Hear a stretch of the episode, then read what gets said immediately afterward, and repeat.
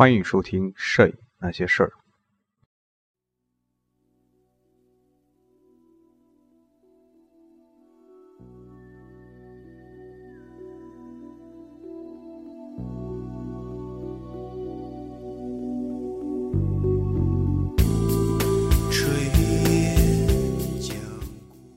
各位影友，大家好，欢迎收听《摄影那些事儿》，这是第七十二期。这期呢，我们继续来讲世界摄影师。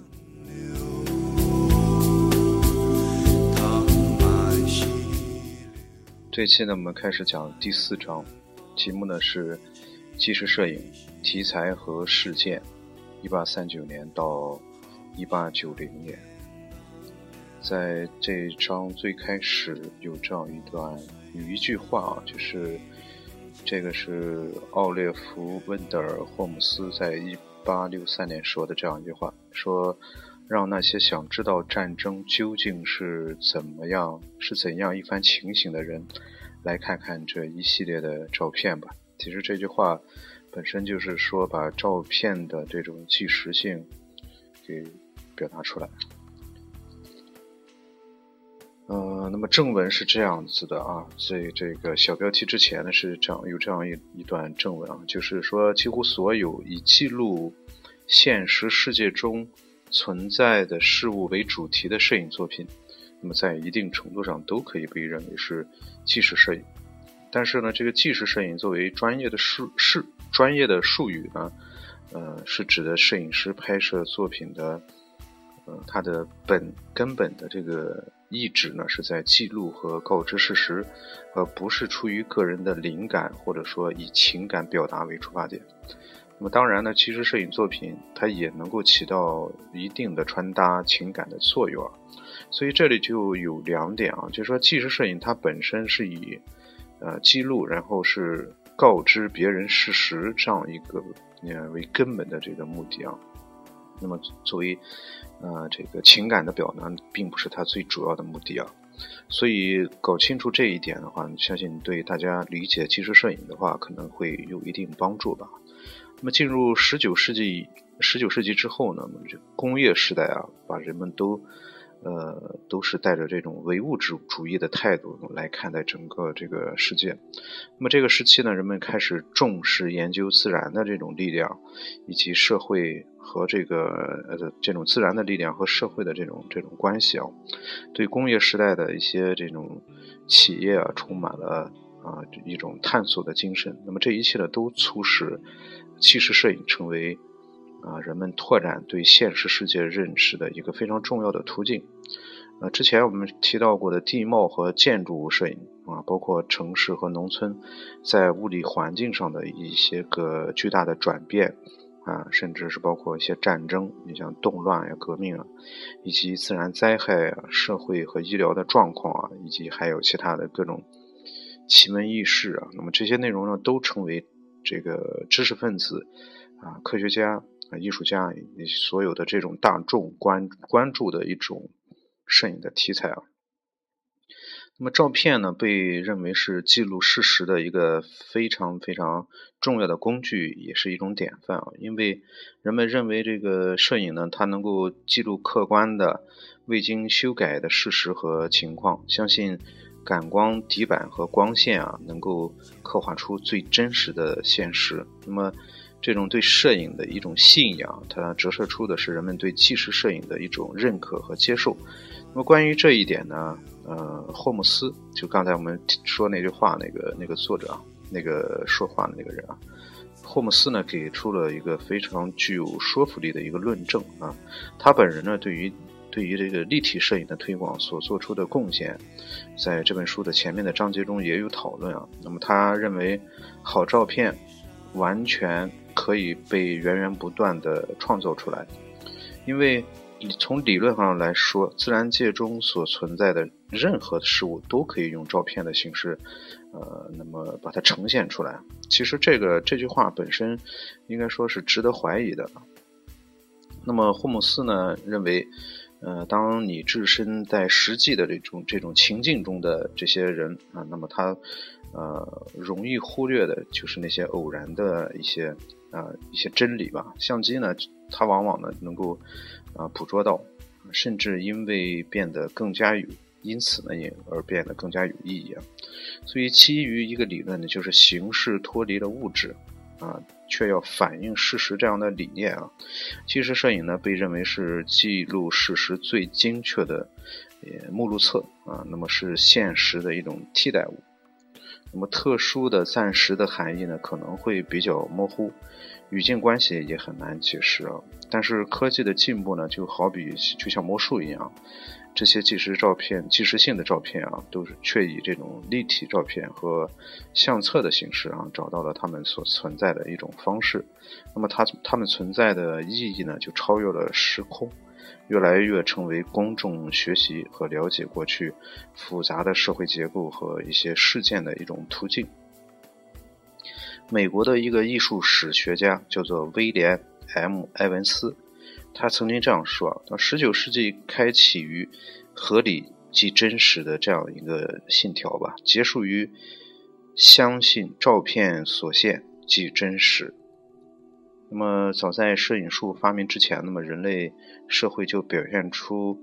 呃，表现出了以图片形式来记录事物事物的这样一种需求。在十九世纪三四十年代，那么欧洲的杂志出版商就开始采用这种插图的方式来配合文字。那么，不但让版面呢也更加的活跃，同时呢也赢得了更广泛的这种读者群呢。有本杂志啊，叫做《辨识杂志》，那么它就是伦敦较早采用这种插画形式的一种杂志啊。随后，另外的一些杂志啊，比如说《伦敦新闻画报》啊，还有巴黎的这种插图啊，德国莱比锡的《工人画报》，以及美国的《哈珀斯周刊》啊，《弗兰克莱斯利画报》等等啊，他们都开始相继采用这种插图配文的形式出版。为了让版面能够更加鲜活地呈现世界各地发生的事件，那么这些杂志和报纸呢，从一十九世纪五十年代开始，在插图的基础上使用了照片。那么，但是为了满足呃出版物紧迫的截稿时间的需求，啊，需要将照片尽快地转换成木质的雕版。那么，在实际操作中，将插图部分。划成啊，划分为几个部分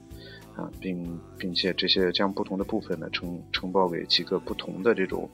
木板雕刻家。那么各部分完成以后呢，再统一组装进行印刷。那么在一八五七年，那么有一个人物叫做乔治恩啊巴纳德，他发明了一种新的操作流程，那么可以直接将火面胶湿板底片印刷在预留的空白处。而且呢，还不会干扰到艺术家的手绘图，那这是一种更为实用的操作方法。到了十九世纪九十年代，呃，当这个印刷行业开始使用半色调印刷版之后，纪实摄影呢就开始以多种多样的形式在大众中流传开来，包括原始蛋白印象工艺、碳素工艺和伍德伯里制版法。啊，那么还包括立体照片啊和其他的一些形式。那么照片呢，要么是以幻灯片的形式呈现，要么是被雕版工人、雕刻工人和石板工人制成雕版，啊，大量的印刷在出版物上。呃，其实摄影的动机呢也是多种多样。那有的摄影师是受这个政府的委托拍摄啊，尤尤其是在美国和法国。呃，有的摄影师呢，则是受雇于商业公司和个人拍摄，呃，还有的呢，则是摄影师受到出版商委托拍摄的。那么，同卡罗法照相相比较呢，呃，蛋白照片的画面呢更加细腻，也更容易被大批量的复制。啊，因为蛋白照片被以画册或者是作品集的形式，那么呈现呈现给少数个人和这个政府机构，同时数以万计的立体照片呢，通过商业公司的销售，啊，到了大众的手中。那么，诸如纽约的一个叫 T.N.E. 安东尼啊这样一个公司，呃，费城的兰根海姆兄弟的啊美国立体照片公司，伦敦的立体照片和摄影公司。巴黎的高丁公司，还有以及德国的勒舍尔佩奇啊，他这是也是一个公司。那么他们就大量的销售照片呢，给这个普通的这个民众。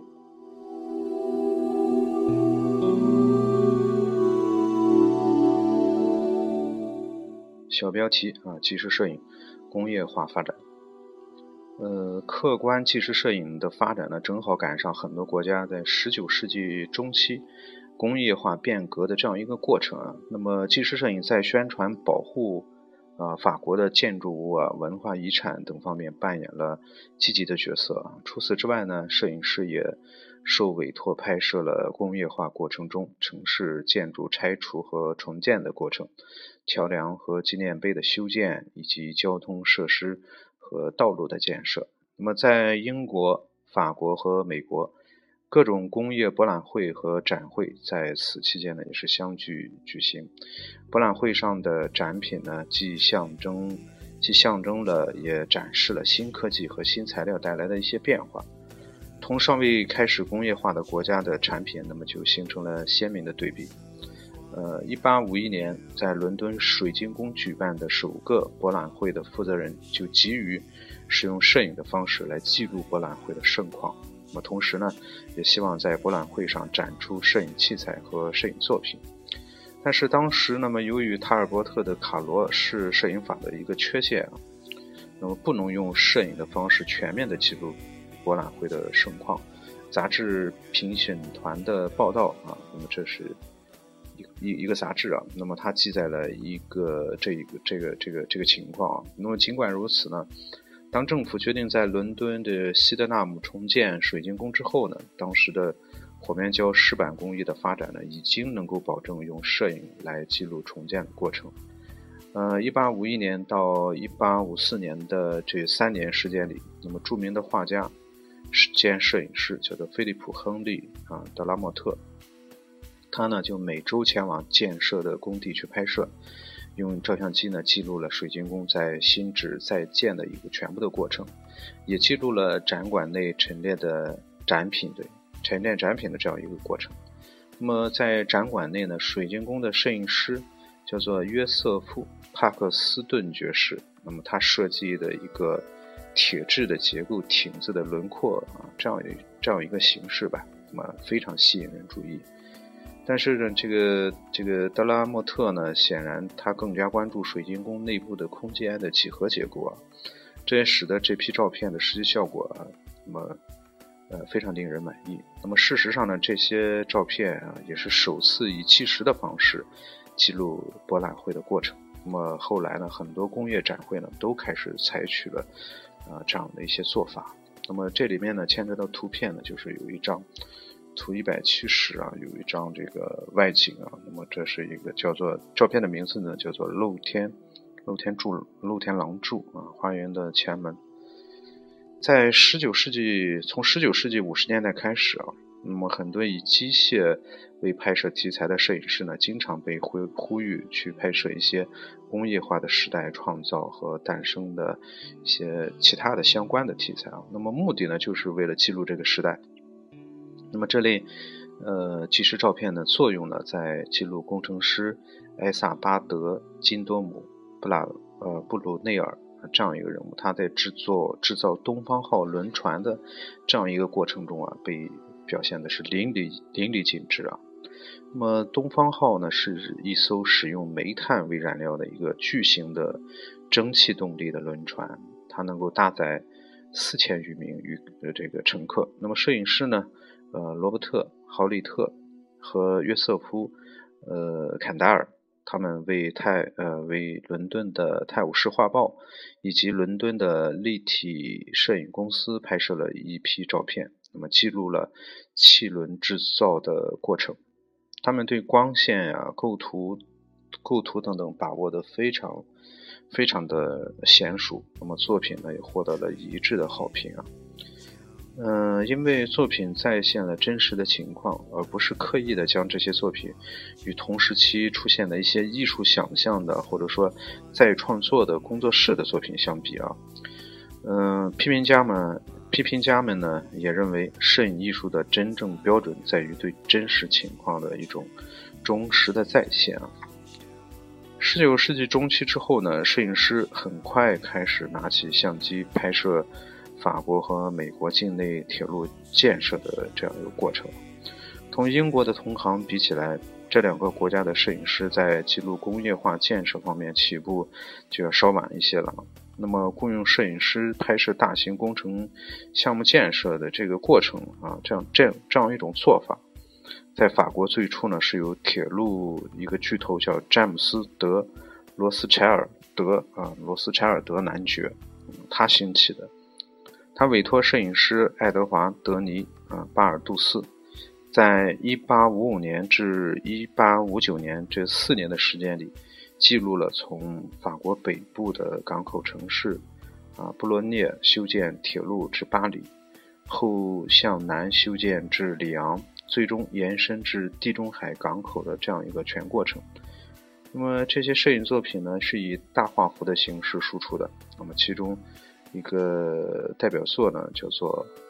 啊里昂拉米拉蒂伊尔桥。那么这个也配有一张图啊，图一百七十二，这是一个修建中的一座一座桥梁。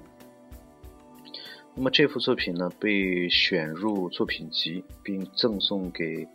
呃，那个维多利亚女王，那么这些呃作品也在当时主要的工业博览会上那么展出。作品以其优雅、清晰和极好的色调，获得了一致的好评啊。在1860年至1863年之间啊，那么并不被并不为这个公众所熟悉的法国摄影师，呃，叫做 A. 科勒德。他受雇于法国桥梁和公路建设部，拍摄了大量的纪实摄影作品。那么其中呢，他在位于法国小城嗯纳维尔的火车头车库里，拍摄了很多机器的引擎的照片啊。那么充分体现了法国人对秩序和精确性的追求。他的作品呢，也强调了工业制品的几何结构所折射出的一种理性，让人印象呢是非常深刻的。另外一个摄影师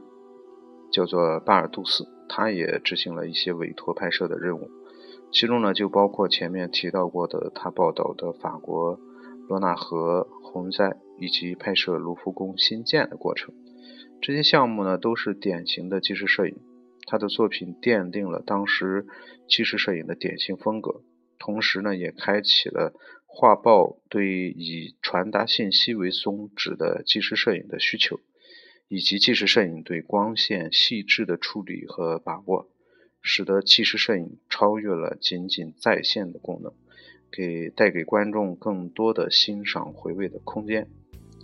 纪实摄影商业化，主要呢是对大众，主要是大众对蛋白印象工艺，它的这种立体纪实摄影作品和旅游照片的狂热的购买啊。但是呢，这个蛋白印象工艺成本呢是比较高的。呃，巴尔杜斯开始转而复制它的底片，通过凹版印刷的方式来复制，来复制它们。那么这种方法输出的作品呢，其实是违背了他为自己设置的高标准啊。呃，英国的摄影师威廉。英格兰德的态度与巴尔杜斯的态度是不同的。英格兰德是一名技术娴熟的摄影师，经常在世界各地旅行，为出版商提供了各种立体照片和作品集。正如著名的摄影评论人约翰，呃，沙沙考斯基应该是萨考夫斯基啊，这个翻译的不一样。呃，他指出啊，任何人都能从威廉英格兰德的摄影作品。作品，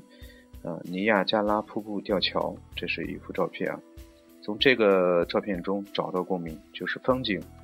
人类的共同利益、工程奇迹以及新旧交通方式的对比。尽管这是一幅令人满意的纪实摄影作品，但是同巴尔杜斯的作品比较起来，显得缺乏创意和灵感。这可能是因为摄影师只想以最直白。最简易的方式向大众传递的传递的传递信息。呃，十九世纪中期，新的工程材料和施工方法逐渐改变了欧洲大陆的面貌，这也吸引了吸引了很多摄影师拿起街头拿起相机记录桥梁和铁路建设的过程。那么这里呢，我们选啊，在众多的摄影作品中挑选一个例子，那么就是摄影师路易·奥古斯特·比颂，他的作品叫做《两座桥》。那么图一百七十五啊，他的工作室最早呢是以拍摄肖像为主啊，后来为了扩大业务范围啊，也开始承接纪实摄影的委托拍摄。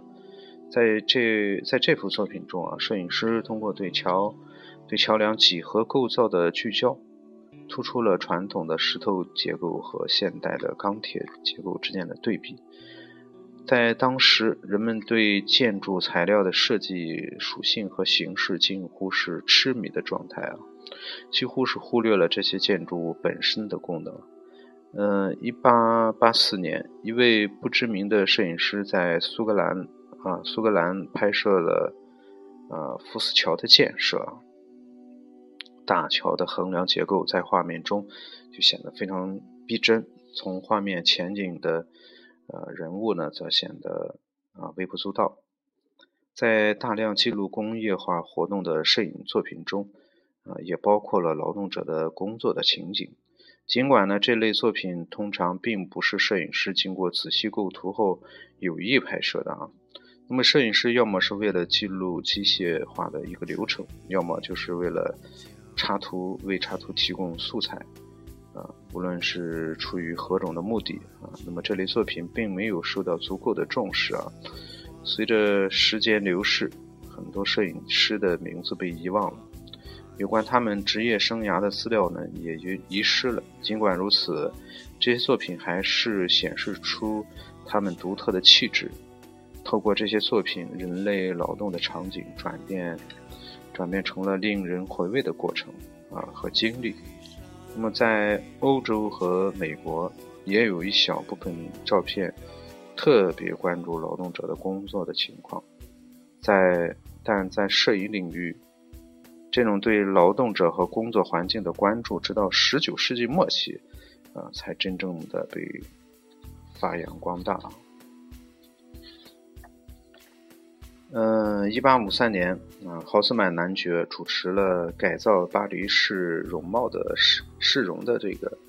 这样一个活动啊，对城市进行了大规模的总体的规划，将巴黎从一个中世纪的城市改造成了一个工业时代的大都市啊。那么这也为摄影师提供了难得的机会啊，采用纪实摄影的方式记录这个城市化改造的这样一个过程。那么摄影师。夏尔·马维尔，那么在19世纪60年代，使用了火棉胶湿板拍摄了大量的旧的建筑和街区被拆除的照片啊。那么夏尔·马维尔本是一名插画师，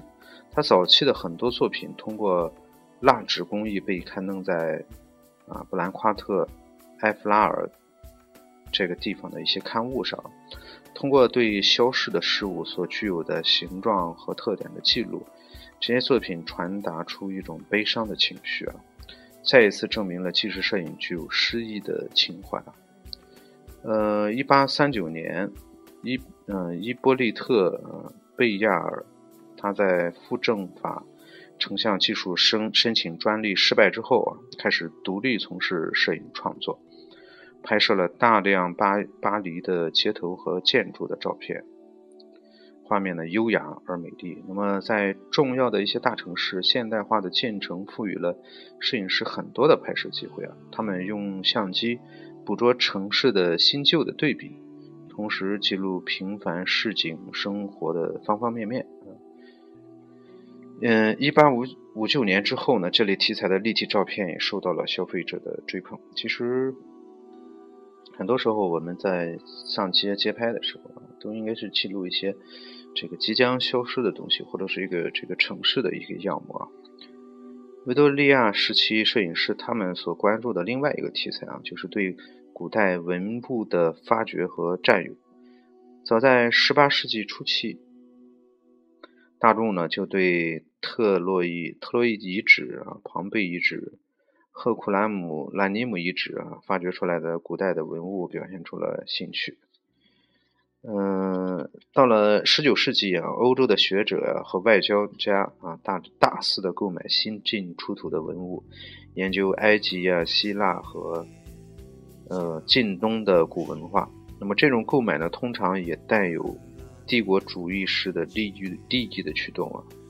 这一切都进一步刺激了人类对考古和文化的兴趣。幸运的是，欧洲人没有典型的美国观念，在。美国人的啊理念里，一旦对文物拍摄并保留了文物的影像，那么是否保留实物本身就不重要了啊。相反，欧洲人的理念是发掘这些文物，然后带回自己的国家收藏。尽管很多文物被带到欧洲后脱离了本身的历史文化环境，处在一种扭曲的历史氛围之中啊，但是。欧洲人对这些文物的收藏和修复，在一定程度上说明了，在面对工业化带来的不安时，欧洲人试图寻求历史的传承。啊，文物从出土到运输和修复的过程，为摄影师提供了很多绝佳的拍摄机会啊。那么这些作品呢，反映了欧洲人对历史抱有的浪漫情怀和对。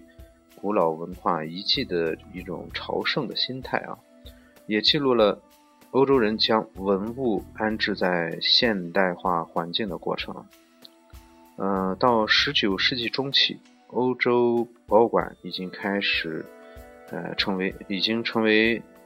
来自世界各地的古老雕像和装饰物的仓库啊。摄影在一定程度上激发了大众对考古日益增长的兴趣。也推进了考古发现的这个进程啊。仿制雕塑、仿制雕塑品啊，激发了摄影师的兴趣。当代纪念性的雕塑品也成为摄影师的拍摄的对象。法国摄影师阿尔帕特、阿尔伯特·费尔尼克，他拍摄了自由女神像制作、运输并安放在美国的这样一个过程啊。这仅仅是其中的一个例子啊。那么，在工业化国家里，很多摄影师都从事过类似的拍摄啊，供人们真实生动的人物化形象和理想化雕像宏伟的啊这个慵懒造型形成了有趣的对比。那么，这种对比呢，不仅仅体现在记录自由女神的作品中，也体现在摄影师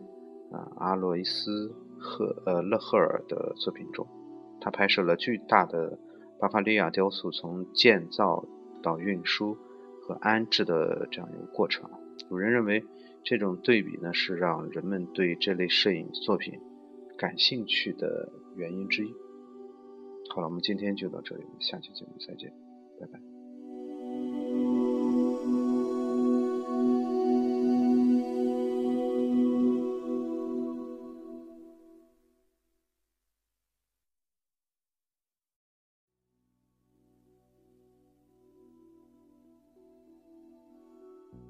呃，背景音乐呢是窦唯的《风景》。